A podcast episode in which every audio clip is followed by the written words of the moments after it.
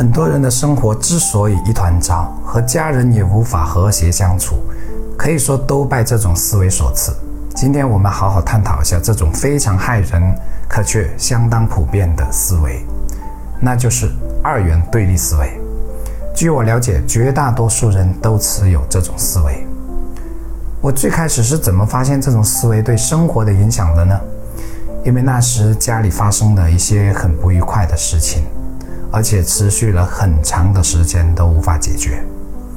我发现矛盾的多方都始终带着强烈的成见去看对方，他们不知道，当一个人对另一个人产生成见的时候，看任何事情都会出现偏差，甚至扭曲，乃至对方说什么、做什么事都自以为是针对自己。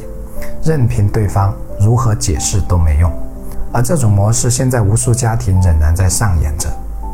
哪吒之魔童降世里有一句话：“人心中的成见是一座大山，任凭你怎么努力，都无法搬动它。”虽然这是用来形容人类对妖怪的，但却完全适用于人与人之间。根源是什么？根源是我们太容易陷入二元对立思维当中了。要么好，要么坏。你知道大数据给每个人打了多少标签吗？至少数百个。而且你每次上网，它都会调整。所以，我们怎能仅凭单一的维度去评判一个人呢？怎么一旦认定一个人是怎样的，就肯定是怎样的呢？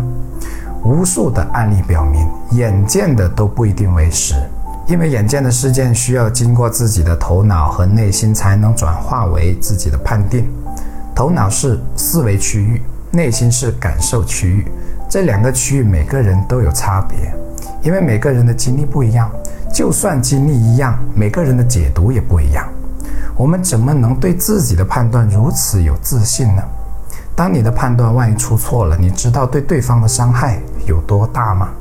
法律上有个词叫无罪推定，可以理解为，如果没有充分的证据证明其有罪。那就推定其无罪，这是国际公约确认和保护的一项基本人权。